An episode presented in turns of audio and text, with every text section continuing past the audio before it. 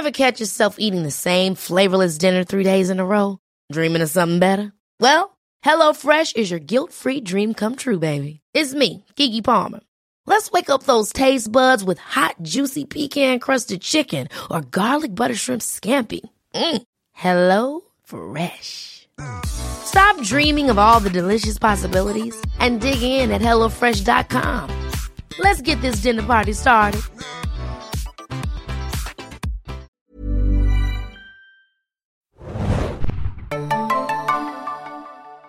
Herzlich willkommen, liebe Serienjunkies, zu einer neuen Ausgabe des Serienjunkies Podcasts. Mein Name ist Hanna und heute sprechen wir über eine sehr ungewöhnliche Serie, nämlich Gentleman Jack. Und zwar sprechen wir primär über die zweite Staffel, aber auch so ein bisschen über die erste Staffel, die vor über drei Jahren im Stream äh, abzurufen war.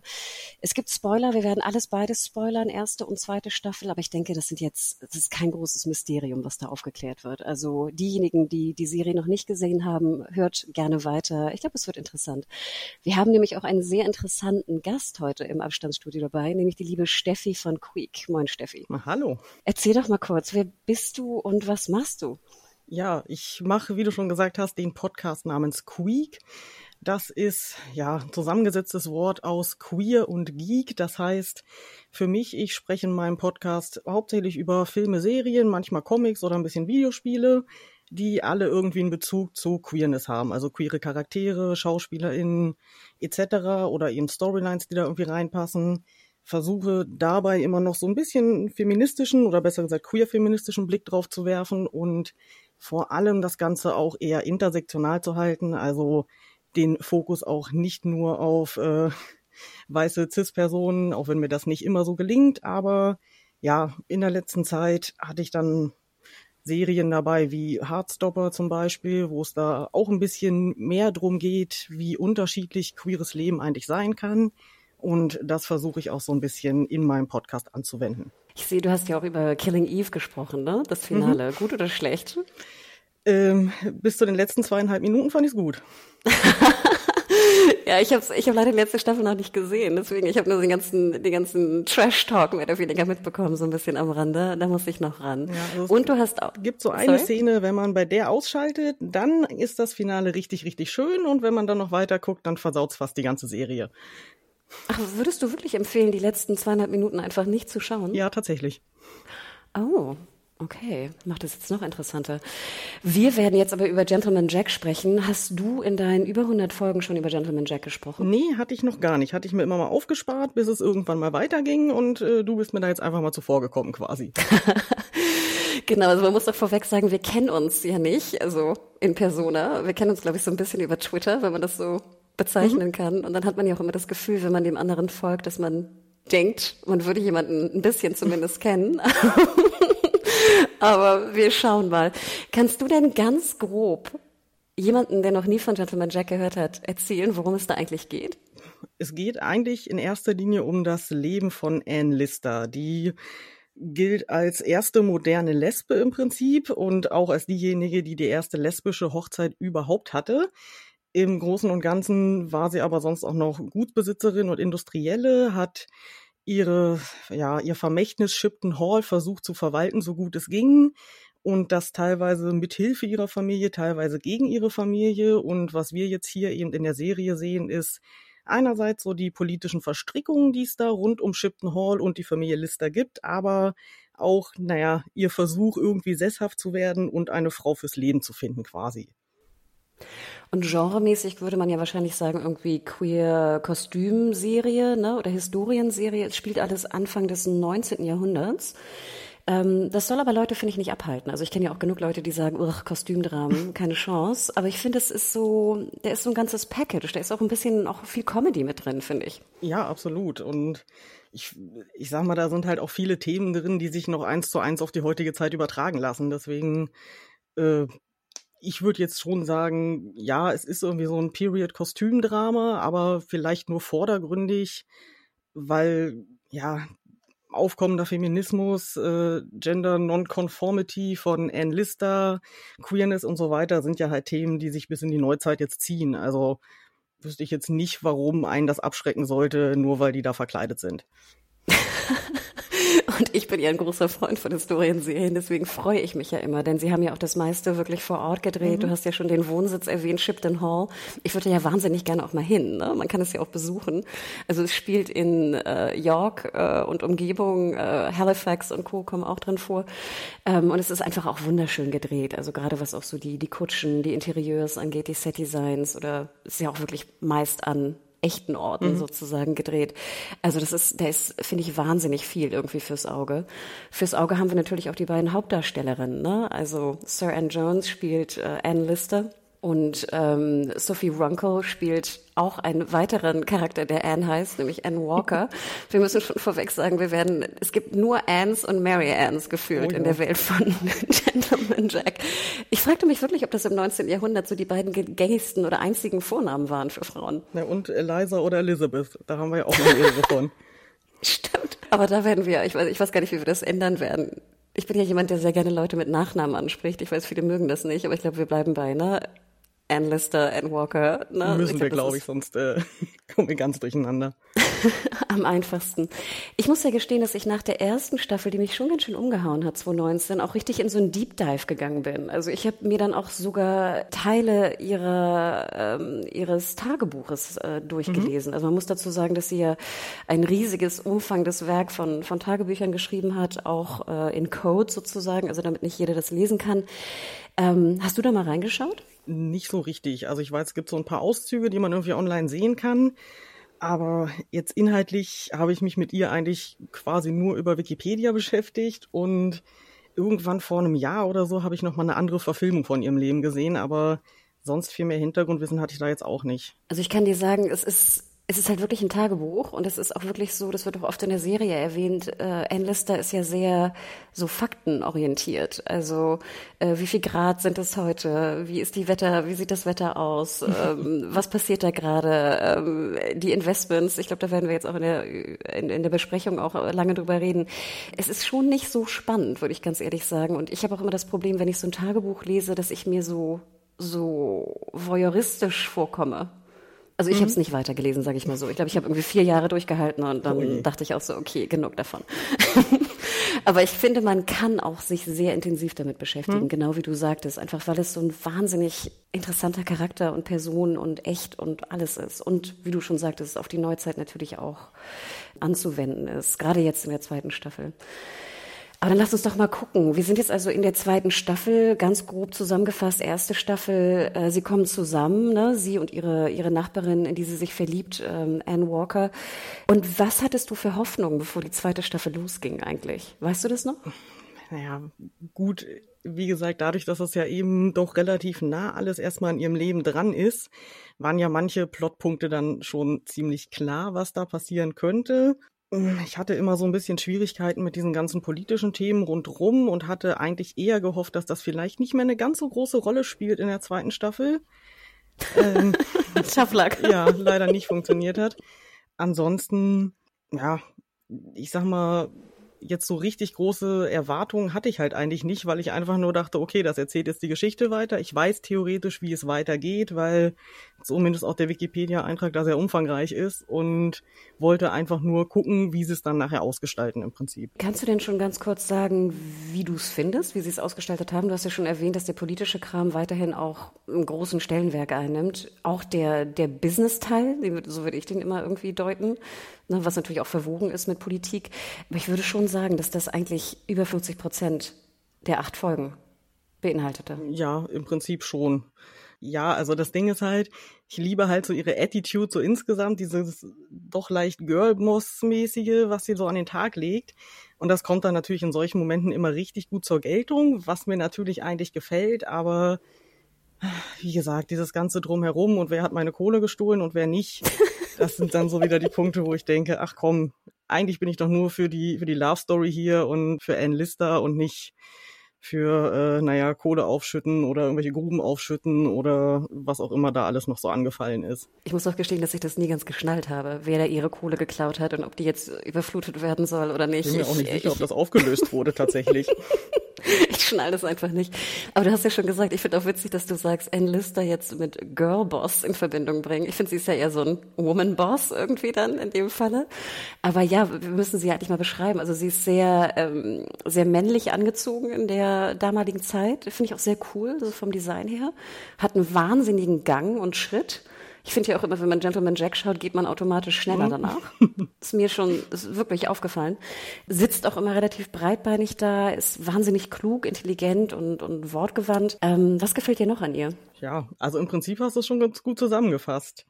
Ich sag mal, wenn ich jetzt so an die, tatsächlich an die moderne Lesbe von heute denke, dann äh, ist der Weg von Gentleman Jack zu ihr nicht sehr weit, außer halt die äh, Kostüme von damals nicht ganz. Aber ja, wie gesagt, die Attitude dahinter und äh, immer der aufrechte Gang und ja, aus dem Weg Männer im Prinzip. Also das ist schon was, da kann ich mit weiben im Prinzip. Ja, und du sagtest es ja eingangs schon auch sehr feministisch, ne? Mhm. Also ich finde schon interessant, wie sie da ihren, ihren Gut, also ihr Gut Shipton Hall bewirtschaftet einfach generell, ne? Und wie sie versucht, sich da irgendwie durch diese, diese Männer-Dorfbevölkerung irgendwie zu behaupten mit ihren Investments und Co. und ihrer Kohle. Mhm. Ne? Also wenn wir von Kohle sprechen, meinen wir die schwarze Kohle, nicht das Geld. Ja, obwohl das ja auch.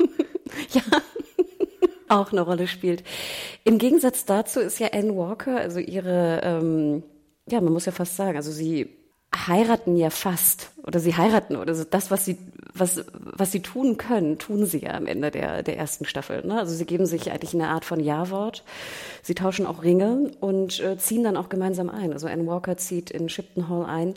Ich finde es immer so ein bisschen schade, wenn ich das vorweg sagen kann, dass sich Anne Walker Klar, ich glaube, jeder stinkt irgendwie so ein bisschen ab gegen Anne Lister, aber ich finde, sie verpassen manchmal auch die Chance, mir diesen Charakter von Anne Walker ein bisschen näher zu bringen. Wobei mir das tatsächlich jetzt in Staffel 2 eigentlich deutlich besser wieder gefallen hat. Also da fand ich jetzt, haben sie ihren Arc irgendwie ein bisschen besser ausgestaltet, dass ich eben nicht mehr nur das Gefühl habe, sie ist jetzt einfach nur ein bisschen naiv und das Love Interest, weil Anne Lister das jetzt so beschlossen hat, dass sie jetzt das Love Interest sein soll, sondern halt äh, wirklich dann auch eine Frau wird, die für sich einstehen kann, auch gegen Anne Lister einstehen kann und ich glaube, im Verlaufe der zweiten Staffel habe ich dann noch mal mehr Zugang zu ihr gefunden. Ein bisschen mehr, gebe ich dir recht. Ich weiß trotzdem immer noch nicht genau, was Anne Walker eigentlich den ganzen Tag macht.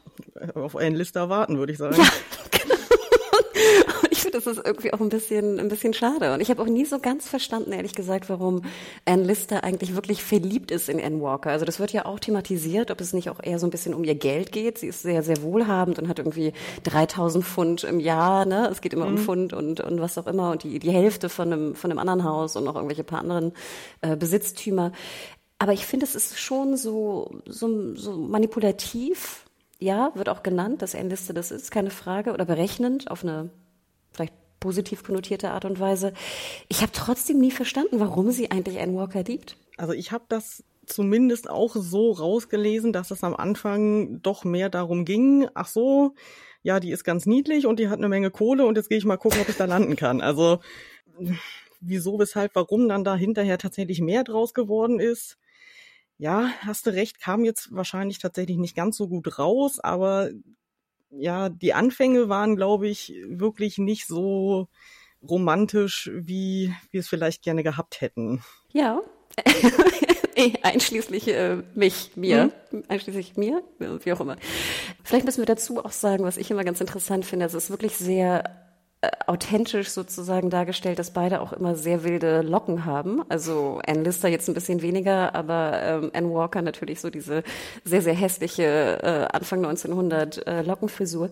Deswegen bin ich ja immer schon sehr, sehr dankbar, wenn sie irgendwo auf Reisen sind oder im Bett sind, weil sie dann diese scheiß Locken nicht haben. Wobei dadurch äh, haben wir natürlich auch sehr viele Szenen mit Hüten und ich finde die Hüte ja generell in der ganzen Serie total genial.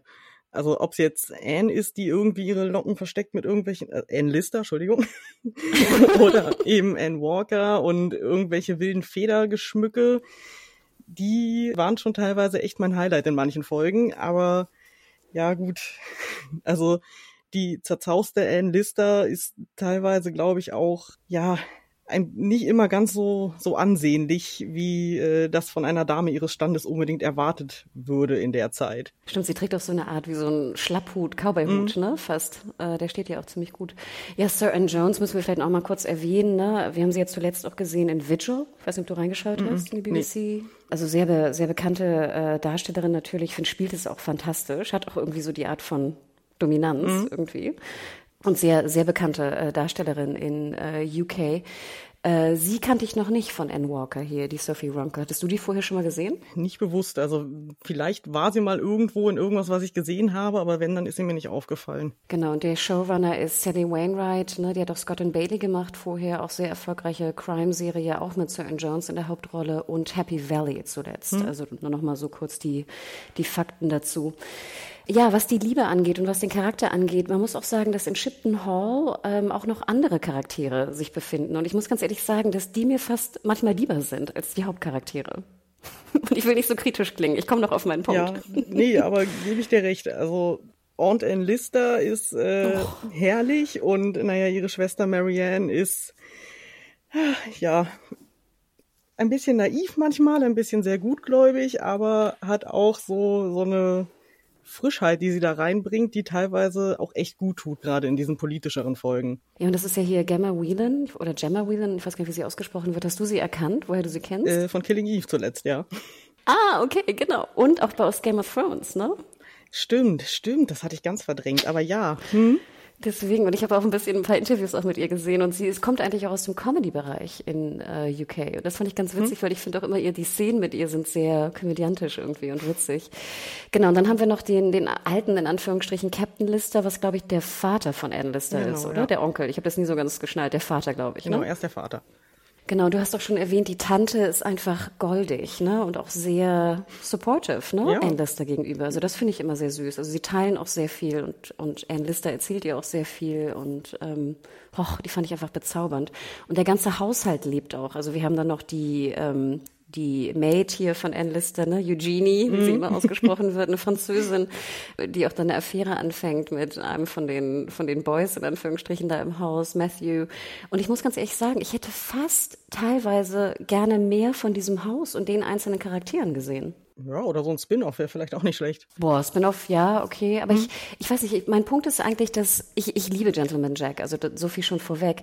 Ich finde nur manchmal, es dreht sich wahnsinnig viel um Ann Lister, ihre Investitionen, ihre Politik, etc. Und ich finde manchmal, äh, die Folgen gehen fast eine, Stunde, also irgendwie 58 Minuten oder sowas. Gib mir doch auch ein paar Minuten, ein paar andere Storylines. Ich glaube, dann würde mir der Mix einfach besser gefallen. Hm, ja, kann ich, kann ich nachvollziehen. Also, ich weiß gar nicht, irgendwo in der zweiten Staffel gibt's glaube ich, so eine Szene, ich weiß nicht, das hatten wir ja jetzt auch noch nicht, dass Ann Lister teilweise halt auch immer mal so die vierte Wand durchbricht. Und da mal so ein bisschen Kommentare in die Kamera abgibt. Und es gibt einen Moment in der zweiten Staffel, da macht Marianne das auch. Und ich hatte so ein bisschen die Hoffnung, dass äh, das jetzt so ein Knackpunkt sein könnte, dass sie da auch noch mehr in den Mittelpunkt einfach gerückt wird und eine größere Rolle insgesamt auf, äh, einnehmen kann. Aber gut, dann wurde sie ja quasi fast rausgeschrieben irgendwie im Verlaufe. Aber sehe ich genauso, dieses ganze rundherum und was da alles noch so passiert ist, glaube ich, wenn man da mehr so eine Dramedy draus machen würde, als so dieses industrielle, politische drumrum, wahrscheinlich nochmal irgendwie eine Steigerung zu dem, was wir schon haben. Ja, es wäre, glaube ich, also für mich wäre es einfach so ein bisschen leichtfüßiger, mhm. weil wie gesagt, ich liebe Ann Lister und Ann Walker und ich will wissen, was mit denen passiert und ich will das jetzt so, ne, das, also für die Beziehung will ich natürlich irgendwie erörtern und die Ex-Freundin etc. Aber ich finde manchmal, in Dosen, glaube ich, würde es besser passen als wenn ich so äh, von 57 Minuten irgendwie 55 Minuten lang das sehe. Naja, aber es haben, teilweise kommt es, glaube ich, so ein bisschen dadurch dann auch so rüber, als würde das alles so isoliert von den beiden Ants quasi passieren. Was ja eigentlich auch nicht der Fall ist, wenn die da unter einem Dach leben. Aber kam mir dann manchmal so vor, dass irgendwie die Leben dann doch mehr getrennt sind, als sie es eigentlich sein dürften oder sollten. Du meinst, weil Anne Lister halt immer so viel macht parallel, also so viel ja, halt. den ganzen Tag unterwegs ist irgendwie? Das zum einen und weil irgendwie das Leben der anderen entwickelt sich ja weiter, während sie ihrs da führt. Aber dadurch, dass wir davon immer nicht so viel mitbekommen, weiß ich nicht, scheint es halt immer so, als gäbe es da eine, eine Serie über Anne Lister und hin und wieder mal halt einfach nur so ein paar Ausblicke auf die Charaktere rundrum. Nicht, dass das quasi ein ganzes Ensemble immer zusammen ist, das dann zusammen spielt. Ja, und das ist so schade, mhm. weil du, du sagst es, das Ensemble ist halt wahnsinnig gut. Also es sind super gute Schauspieler und Schauspielerinnen, die einfach wahnsinnig viel zu erzählen hätten. Und gerade wie du sagst, wie toll wäre das gewesen, hätte man so eine Folge genommen, wo man einfach mal eine ganze Folge nur der Schwester Marianne folgt. Hätte ich super gefunden. Denn wir erfahren zum Beispiel jetzt ja auch, ich meine, sie will weiterhin heiraten. Das hatten wir, glaube ich, auch schon in der ersten Staffel mitbekommen. Und da gibt es eine Szene, die mich doch ziemlich bewegt hat, wo Anne Lister sagt, wenn du also jetzt diesen Mann heiratest, der weit unter ihrem Stand ist, also die Listers sind wohl eine der alteingesessensten, besten Familien irgendwie von, von York und Umgebung, äh, dann werde ich nie wieder mit dir sprechen. Wir werden nicht zur Heirat kommen. Äh, du bist sozusagen wie gestorben für mich. Und da muss ich sagen, wow, also das tat mir echt ganz schön leid und weh. Ja, ich sag mal, da hat auch äh, Ann Lister für mich ein paar Sympathiepunkte verloren. Wenn ich jetzt so dran denke, dass die gerade diejenige ist, die eigentlich den Stand ihrer Familie aufs Spiel setzt, weil sie eine Frau geheiratet hat, dann ihrer Schwester diese Vorgaben zu machen. Ich meine, klar, andere Zeit und so weiter, aber da hatte ich dann doch sehr viel Mitgefühl mit ihrer Schwester, definitiv. Ja, und ihre Schwester ist ja sehr supportive, ne? Ja. Was, was, alles angeht, sozusagen. Ähm. Ja, sie hat ja jetzt im Prinzip erst in Staffel 2 überhaupt verstanden, was Sache ist, was ich auch wiederum ziemlich witzig fand. du hast recht, also in ihrer Naivität, aber trotzdem ist sie ja sehr eigentlich sehr liebevoll auch hm. zu Ann Lister. Also vielleicht auch dankbar, dass sie sozusagen alles managt da in diesem Haus, aber trotzdem. Und da fand ich auch interessant, dass Ann Lister ja auch teilweise, das haben wir auch schon in der ersten Staffel gesehen, und glaube ich auch mit den Kohlepieps und so, dass sie ja teilweise sehr rückständige auch Einstellungen hat. Mhm. Also sie ist jetzt nicht die, die wahnsinnig zukunftsbezogene, irgendwie weltoffene Person, sondern da gerade wenn es jetzt hier um so, so Standesgeschichten geht, ist sie da komplett oldschool. Ja, und Religion ist ja auch so ein ganz wichtiges Thema, wo ich eigentlich auch eher erwartet hätte, dass die Serie angesichts der Thematik, die sie haben, eben mit dieser queeren Beziehung vielleicht doch deutlich kritischer da irgendwie mit umgeht, aber das ist ja irgendwie da auch, wenn es denn thematisiert wird, dann immer eher in einem positiven Licht, was mich tatsächlich ein bisschen irritiert hat an dem Ganzen. Stimmt. Ja, es macht so, es macht es, es ist so, so, so komisch einfach, ne, im Verständnis ihrer, ihres Charakters. Mhm. Aber nun gut, ich erinnere mich nicht mehr an die Tagebucheinträge, wo es um Kirche ging. Schade. sorry. Aber kommen wir doch auch mal, ein, eine andere Person hat doch auch relativ viel Screentime jetzt in der zweiten Staffel und zwar die Ex-Freundin Mariana. Also man kann sie ein bisschen auseinanderhalten, ne? Mariana. Magst du Mariana? Ich mochte sie bis zu der Folge, wo die beiden ins Bett gegangen sind miteinander. Sagen wir es so. Warum? Also bis dahin konnte ich eigentlich so ihren ganzen Story-Arc so ein bisschen nachvollziehen, als die sitzen gelassene etc. Aber ja, ich bin natürlich hier auch parteiisch und route für Anne und Anne und dass Marianne, Mariana, Entschuldigung, nochmal dann dazwischen irgendwie funkt, war natürlich so, dass ich dachte, hm, muss jetzt nicht sein. Aber dass sie mit ähm, Anne Lister schlafen will, ist ja nur ihrem Charakter konform. Also das kann ich ihr ja gar nicht übel nehmen. Nee, natürlich nicht. Also es passt schon definitiv. Die beiden haben ja auch eine Historie und Anne Lister ist ja jetzt auch nicht unbedingt abgeneigt der ganzen Sache. Aber es hat mir halt trotzdem so einen kleinen Stichchen ins Herzchen versetzt, so in dem Moment. Ja, ich fand das eher bitter von Anne Lister. Ich meine, sie hat sich ja auch lang genug, sage ich mal, gewehrt oder versucht, sich zu wehren. Naja, versucht. Ja, ne? Hm. Ja, ich, ich weiß nicht. Also ich konnte mit Mariana ich kann, also ich kann sie auch natürlich komplett verstehen. Ne? Also wenn ich das so richtig verstanden habe, hatten die ja vor vielen, vielen Jahren irgendwie was miteinander und ähm, ich weiß nicht, ob sie sich versprochen haben zu warten, aber natürlich wollten sie gerne irgendwie auch wirklich zusammen sein, aber es ging natürlich nicht. Und dann hat Mariana sich entschieden oder es wurde für sie entschieden aus der Familie heraus, dass sie halt einen reichen Mann hm. heiratet, einen alten, reichen Dude äh, mit dem der immer noch lebt und mit dem sie jetzt zusammen ist. Und ähm, sie wird dann, sage ich mal, krank. Also sie schreiben sich weiterhin wahnsinnig lange ähm, Briefe und sie wird dann halt, sie merkt halt, dass sie Anne mehr oder weniger Liste verloren hat, ne? dass die jetzt also in einer neuen Beziehung ist oder verheiratet ist und äh, dass das Ganze halt enden wird, weil sonst haben die sich immer gegenseitig besucht und ähm, ne? ich schätze mal so ein bisschen wie gewartet aufeinander, ne? dass auch Mariana dann frei ist von ihrem äh, Mann. Ja, ich, ich fand es ganz, ich fand es ganz interessant. Also ich fand komischerweise, dass das so ein bisschen fast ein Highlight war, weil erstmal war Anne Lister woanders, also in dem, sie übernachtete sozusagen woanders als in, in Shipton. Und ich fand Mariana, ich fand gut, dass da einfach mal ein bisschen mehr Bewegung drin war, ein bisschen mehr neuen Charakter irgendwie drin war. Nachher dachte ich die ganze Zeit so, oh shit, was wird Mariana jetzt noch machen, um die beiden auseinanderzubringen? Also beim Abschied gibt sie ihr ja auch noch so ein Geschenk für Anne Walker ich fragte mich dann ja auch lange Zeit, ob von ihr vielleicht die Anzeige in der Zeitung hm, kam. Hatte ich, dann, hatte ich auch vermutet, ja. Na, also ist das jetzt so die, die typische Ex-Freundin-Bitch, die jetzt alles tut, um irgendwie diese Bezie Beziehung zu, zu torpedieren. Und sie sagt ja auch ein sehr bekanntes oder sehr interessantes Zitat, ne? Ich bin nicht die andere Frau, sondern sie ist es. Ja, gut, aber da ist ja dann Anne Lister auch nicht ganz unschuldig an dem, wie es gelaufen ist. Sie hat sie sich ja im Prinzip halt auch immer warm gehalten.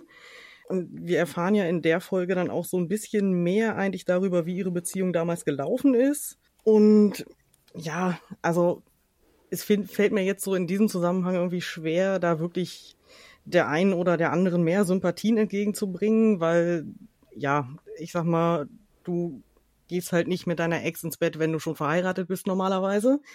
Und ich konnte aber immerhin zumindest äh, das bei Mariana irgendwie mehr nachvollziehen, weil sie eben diejenige ist, die jetzt in dieser unglücklichen Ehe festhängt, der Anne Lister immer wieder versprochen hat, dass es irgendwann vielleicht doch noch anders werden könnte. Und jetzt hat sie gewartet und in der Zeit hat sich Anne halt eine andere Anne gesucht. eine jüngere. Ja. Nee, stimmt schon. Also ich würde jetzt auch sagen, dass, äh, also das ist natürlich Anne Lister, ne, hat ja ihre Frau mhm. betrogen. Muss man jetzt einfach mal äh, so sagen. Und ja auch dann Mariana wieder so ein bisschen Hoffnung gemacht. Ja, und das aber ja die ganze Zeit hinweg, so durch Briefe. Ich weiß gar nicht, ich glaube, das war noch in der ersten Staffel, als sie da mit ihr nach London gefahren ist. Und eigentlich ja aber Anne Walker auch schon im Leben von Anne Lister sehr präsent war und ja eigentlich die Hochzeit auch schon mehr oder weniger geplant oder zumindest erhofft war da war ja die Dynamik zwischen den beiden natürlich halt nochmal eine andere, aber es lief ja die ganze Zeit weiter so nebenher. Ich denke ja auch immer, dass die beiden eigentlich besser zusammenpassen. Wahrscheinlich schon, aber die, ja, wenn sie jetzt in der Serie nicht so sehr von der Realität abweichen, dann ist ja halt schon relativ klar, wie es da weitergeht, was das angeht. Keine Spoiler, Steffi. Nee, nee, ich, äh, deswegen, ich äh, sag nichts weiter, aber die Biografie ist halt klar. genau, Wikipedia, Spoiler. Ja, aber das fand ich, fand ich wirklich interessant. Also ich fand es spannend. ich fand, da kam richtig so auf einmal so Spannung rein irgendwie. Ja, aber viel gemacht haben sie damit irgendwie dann auch wieder nicht, ne? Also ich dachte ja, es gibt dann irgendwie noch großes Drama oder irgendwas, aber ich musste ja sehr, sehr lachen, wie dann, äh, wo sie noch Besuch ist bei Mariana, dann schreiben, also wie gesagt, Briefe sind ganz, ganz wichtig. Also mhm. äh, es wird sowieso viel geschrieben, viel Briefe vorgelesen. Ähm, ne? Das ist, ich habe das Gefühl, das ist auch fast schon so ein bisschen ASMR, wenn so der, der Stift in dieses Tintenglas tickert. Ne? Ähm, also sehr schönes ASMR auf jeden Fall. Jedenfalls ähm, ist da doch diese Szene, wo dann Anne Walker Anne Lister einen Brief schreibt, während sie also bei Mariana zu mhm. Gast ist. Und alle lesen ja auch die Briefe öffentlich, wo ich ja denke, okay, also schön, das Vertrauen zu haben, aber äh, finde ich schon noch ein bisschen wild. Und dann soll doch Mariana diesen Brief lesen und tut so, oder dass sie diese Handschrift nicht lesen kann. Und dann so, mm, was, was steht hier? Dear, mm, Anne. Dear Anne. Anne ja. Also ich habe sehr, sehr, sehr gelacht und ich habe mir auch gewünscht, dass eigentlich solche kleinen, feinen, humorigen Szenen eigentlich öfter noch vorkommen. Ja, was ich aber äh, wiederum sehr, sehr lustig fand, waren immer die ähm, ja, Gespräche oder Sticheleien mit äh, Tante Walker. Also die haben es für mich ganz oft rausgerissen, also was so den Humor und diese komödiantischen Momente äh, anging. Genau, Tante Walker, ich glaube, die heißt auch Anne, oder? Kann das sein? Ich glaube, die heißt Carolyn.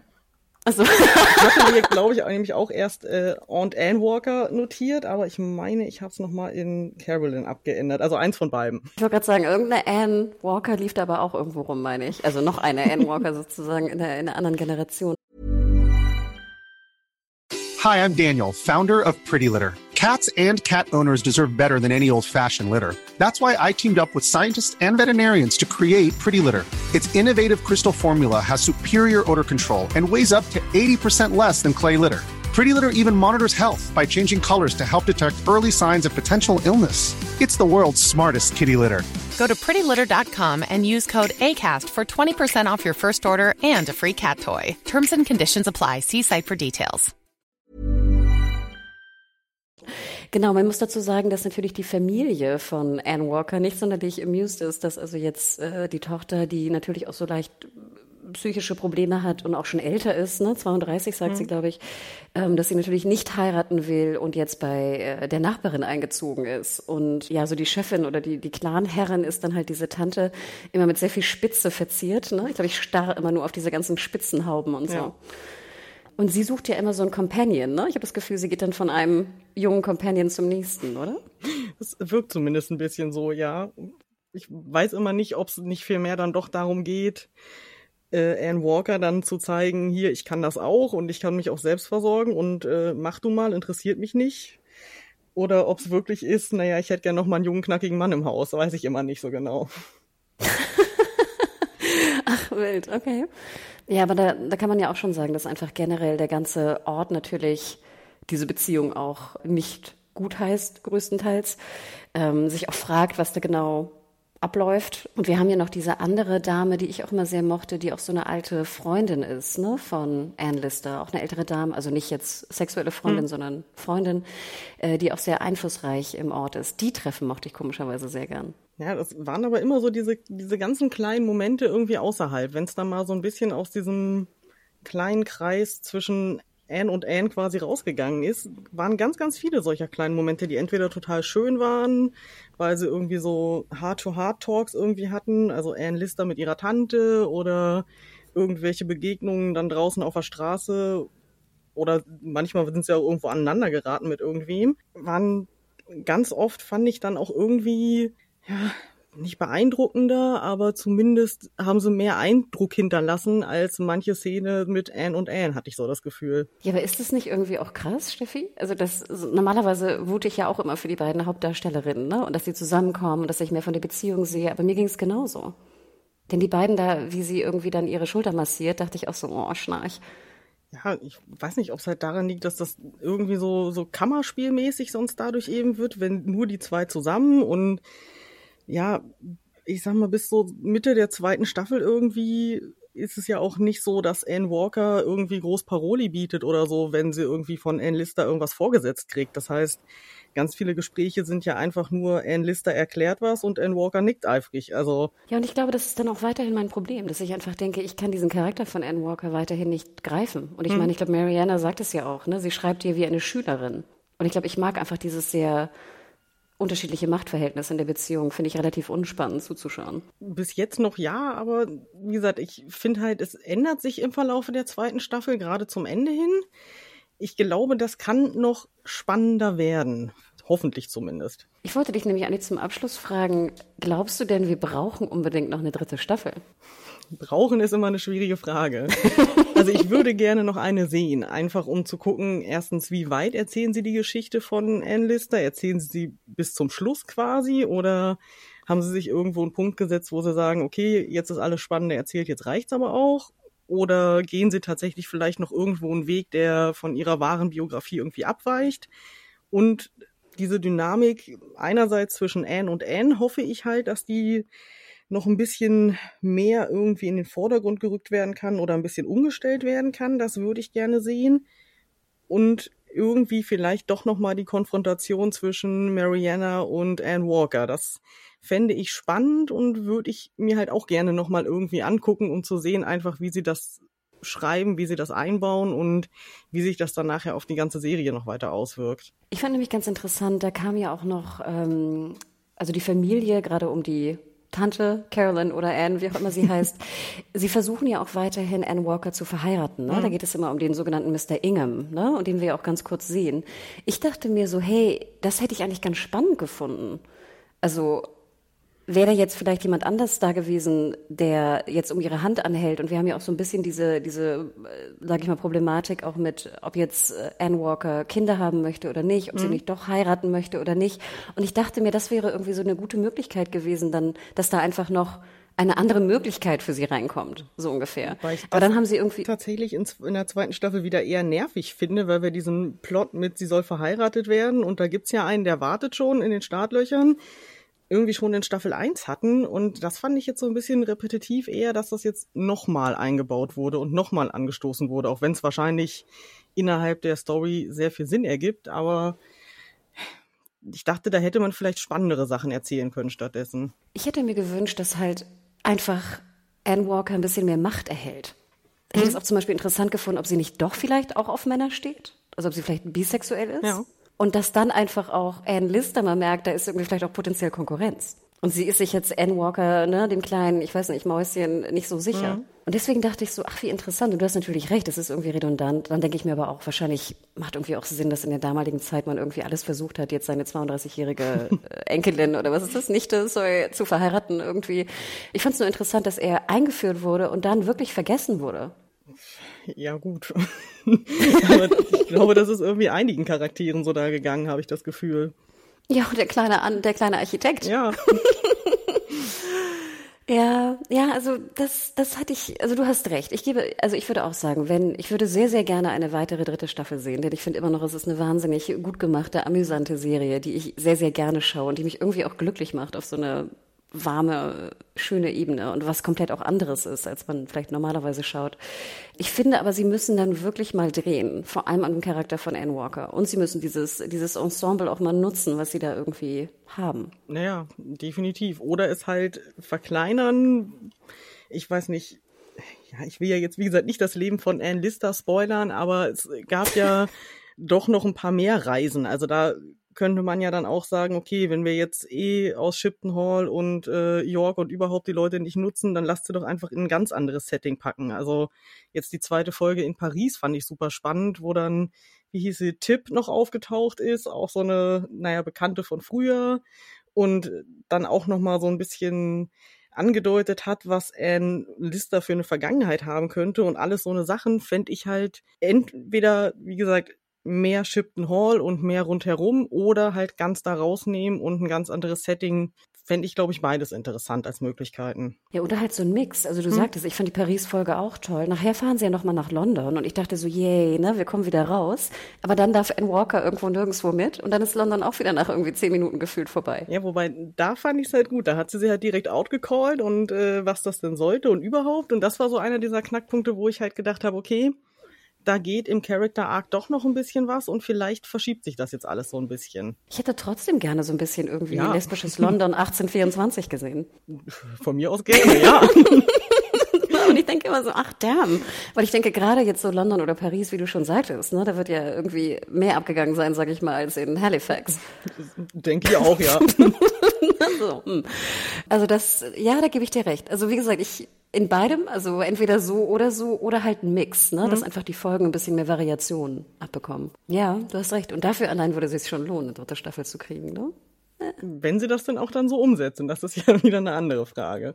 Ja, also nochmal, wenn es jetzt wirklich nur um, äh, wir schreiben wütende Briefe und wir ändern unser Testament, ja oder nein, in der Division, ja oder nein und mit unserem Investment, dann, ach, dann kriege ich echt die Krise. Ja, ja, und äh, was war das mit diesem Rat und die Shareholder und Abstimmung und hier und da und oh.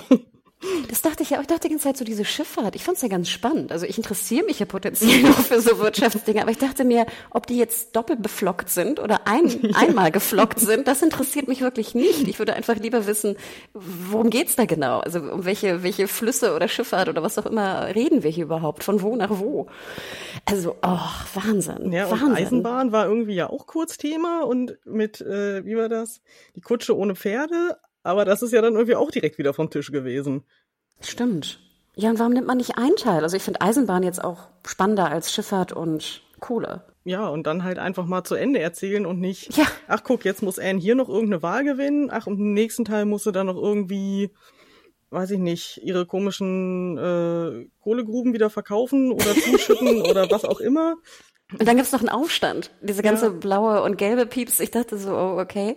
Na gut, dafür sehen wir sie dann irgendwie bewaffnet durch, durch äh, York oder Halifax laufen. Das war eigentlich doch ganz cool. Aber ich dachte auch so, das ist auch so ein Plot gewesen, wo ich dachte, der, der wurde da so reingedrückt und dann wieder irgendwie vergessen, beziehungsweise dann ging es natürlich um die Wahl und Co. Aber ich habe da auch schon lange irgendwie abgeschaltet, wer da gegen wen ist und wo wir eigentlich sind. Ja, vor allem, weil wir von den meisten teilweise irgendwie nicht mal die Namen hören oder nur ein einziges Mal und dann kommen die nach fünf Folgen wieder und wir sollen immer noch wissen, wer der Typi ist mit dem komischen Hammer da und der irgendwie diese Sitzung leitet. Und nachher, ich meine, das Fazit ist ja, dass sie jetzt also wirklich noch mehr Schulden aufnimmt, ne? wo ich auch finde, das ist schon noch ganz schön hart. Da gibt es ja auch diese eine Szene, dass sie dann einfach sagt, so, ach, ich kann ja überall leben, mir so ein bisschen scheißegal, dann verkaufe ich halt Shipton. Wo ich immer denke, hier, du hast deine kranke äh, Tante, du hast deinen verrenteten Vater, du hast die unverheiratete Schwester.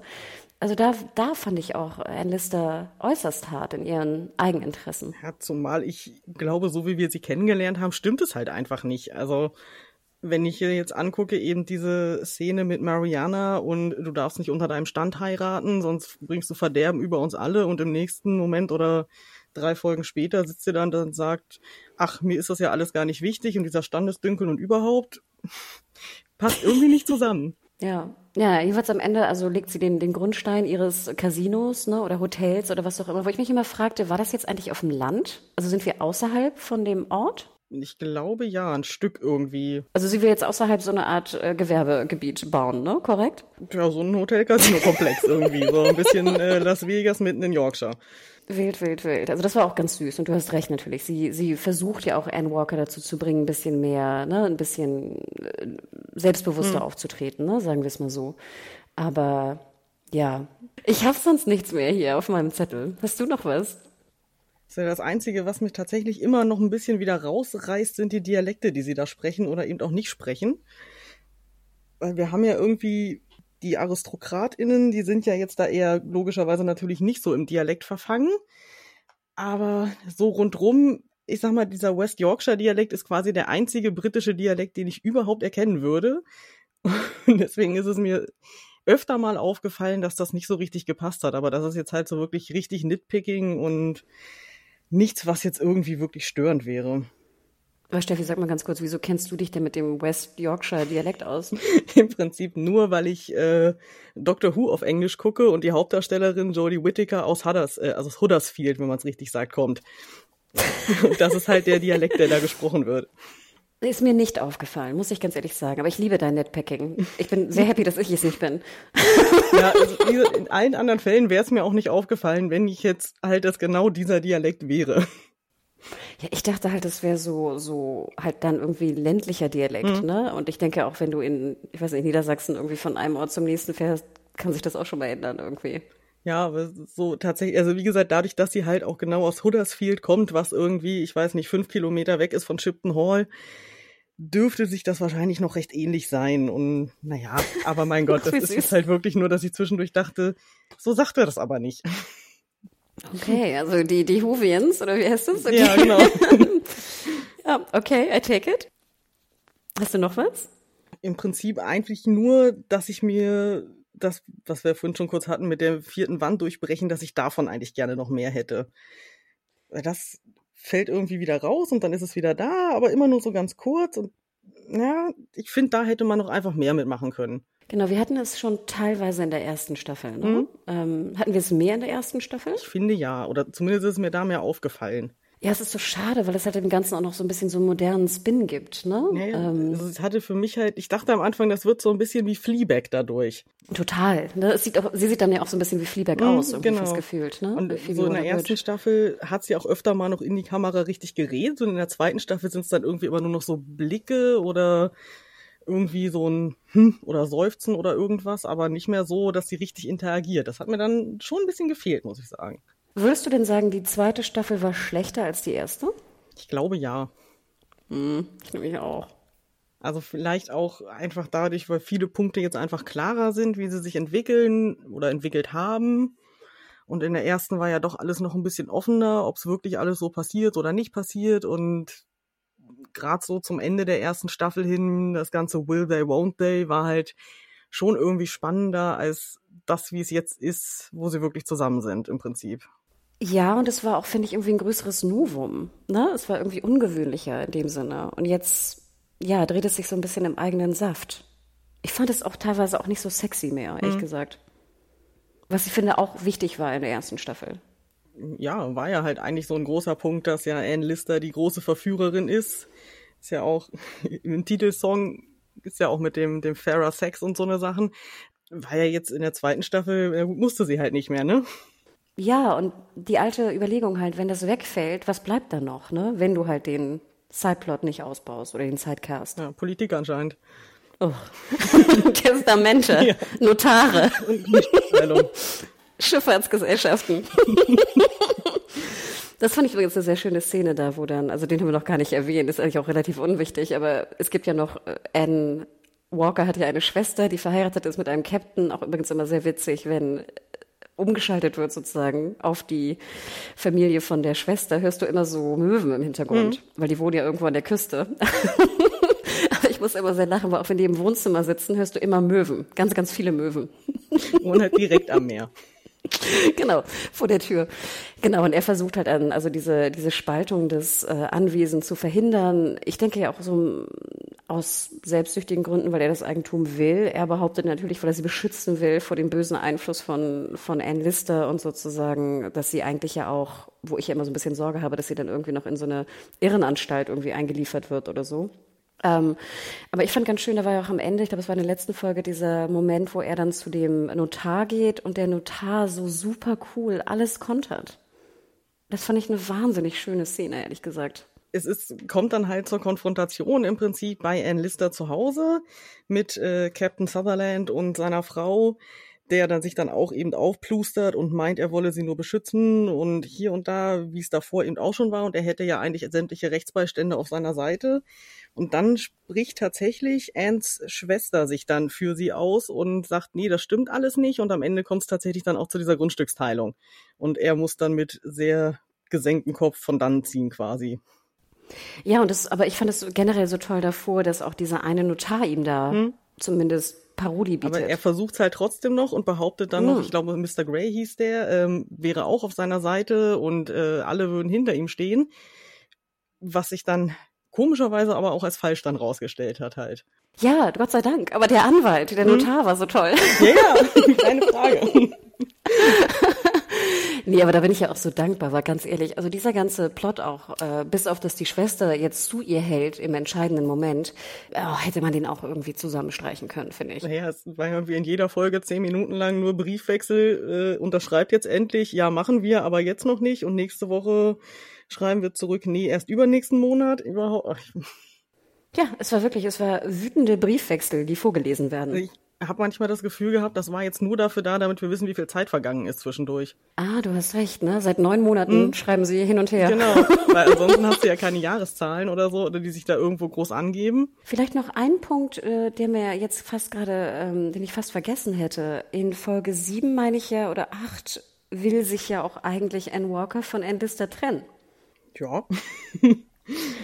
Und das fand ich auch fast, ich fand das so ein Moment, da dachte ich, huch, Nanu, was geht denn jetzt ab? Also klar. Äh, Na gut, aber das war ja halt im Prinzip so die Auswirkung von ihrer Nacht mit Mariana und dass sie ihr ja im Prinzip ein bisschen ihre eigene Frau madig gemacht hat.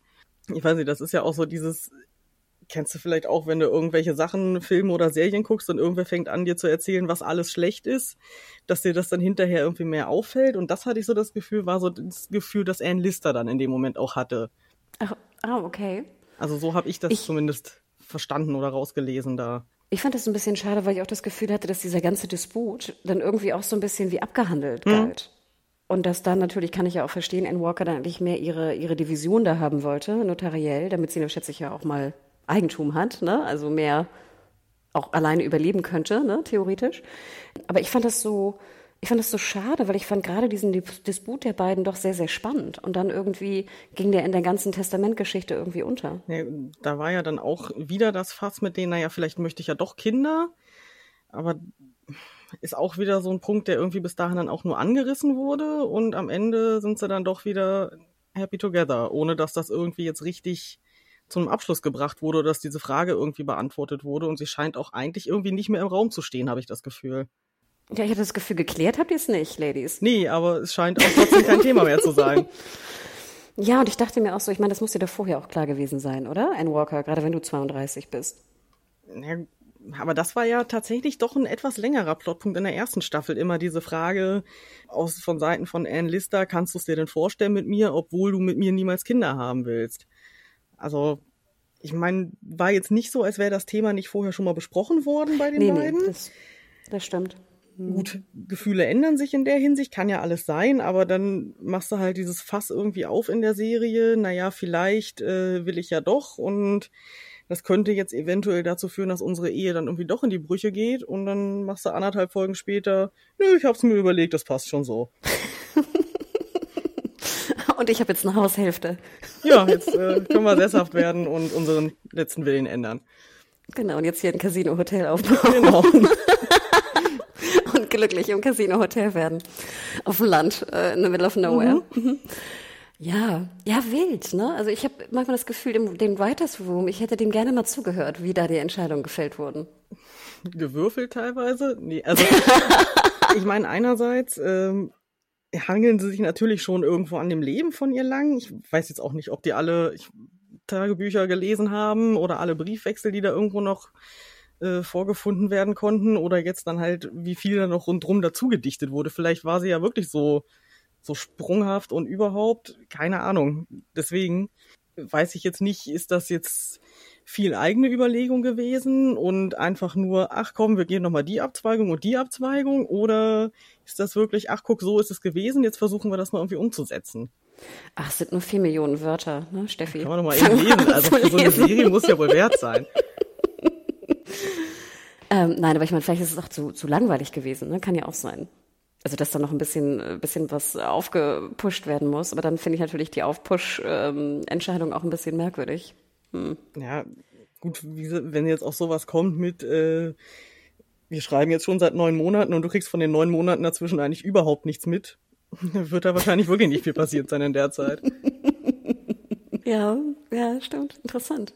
Ja, hm. wir also, ja, vier ne, Sommerferien, die, die Tagebücher von Endlester lesen. Aber schreibt uns doch auch gerne draußen an podcast.serienjunkies.de, wenn ihr Gentleman Jack gesehen habt, die zweite Staffel, wie ihr das empfunden habt oder ob ihr vielleicht alle Tagebücher gelesen habt und da mehr wisst, ob da einfach äh, diese Punkte auch vorgefallen sind oder ob da wirklich einfach mal neun Monate ein wütender Briefwechsel nur um die Teilung des Anwesens stattgefunden hat. Steffi, wo kann man dir denn noch folgen auf äh, Social Media und Co.? Ja, je nachdem, äh, ob ihr meinem Podcast folgen wollt, unter Podcast Queek auf Twitter, ohne Unterstrich, ohne irgendwas, einfach in einem weg. Oder wenn ihr mir privat irgendwie folgen wollt, dann auch auf Twitter unter dem sehr spannenden Handle at Zoe Kartoffel. Darf man fragen, warum? Äh, das ist so eine uralte Kombination gewesen von, ich weiß nicht, irgendwann brauchte ich mal fürs Geocaching ganz schnell einen Namen und meine Katze heißt Zoe und die saß neben den Kartoffeln. und dann habe ich den irgendwann halt beibehalten und nutze den jetzt quasi überall so, wo ich einen brauchen, konnte, brauchen könnte. Weißt du schon, was deine nächste Podcast-Folge thematisieren wird? Ich schätze mal It's a Sin, die Serie von Russell T. Davis. Ich bin mir noch nicht hundertprozentig sicher, aber es sieht erstmal ganz danach aus, sagen wir es so.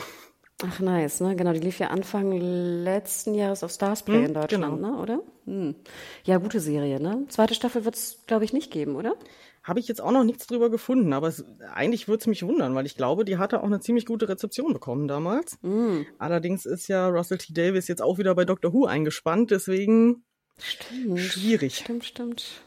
Genau. Also dann, genau, folgt bitte Steffi auch bei äh, Zoe, unter Zoe Kartoffel und was war das? Quick unterstrich Podcast, ne? Genau. Und ähm, ja, ich hoffe, wir hören uns bald mal wieder zu einem vielleicht ähnlichen oder anderen Thema. Würde mich wahnsinnig Ja, freuen. ich mich auch. und dann bleibt alle gesund da draußen und macht's gut. Tschüss. Ciao.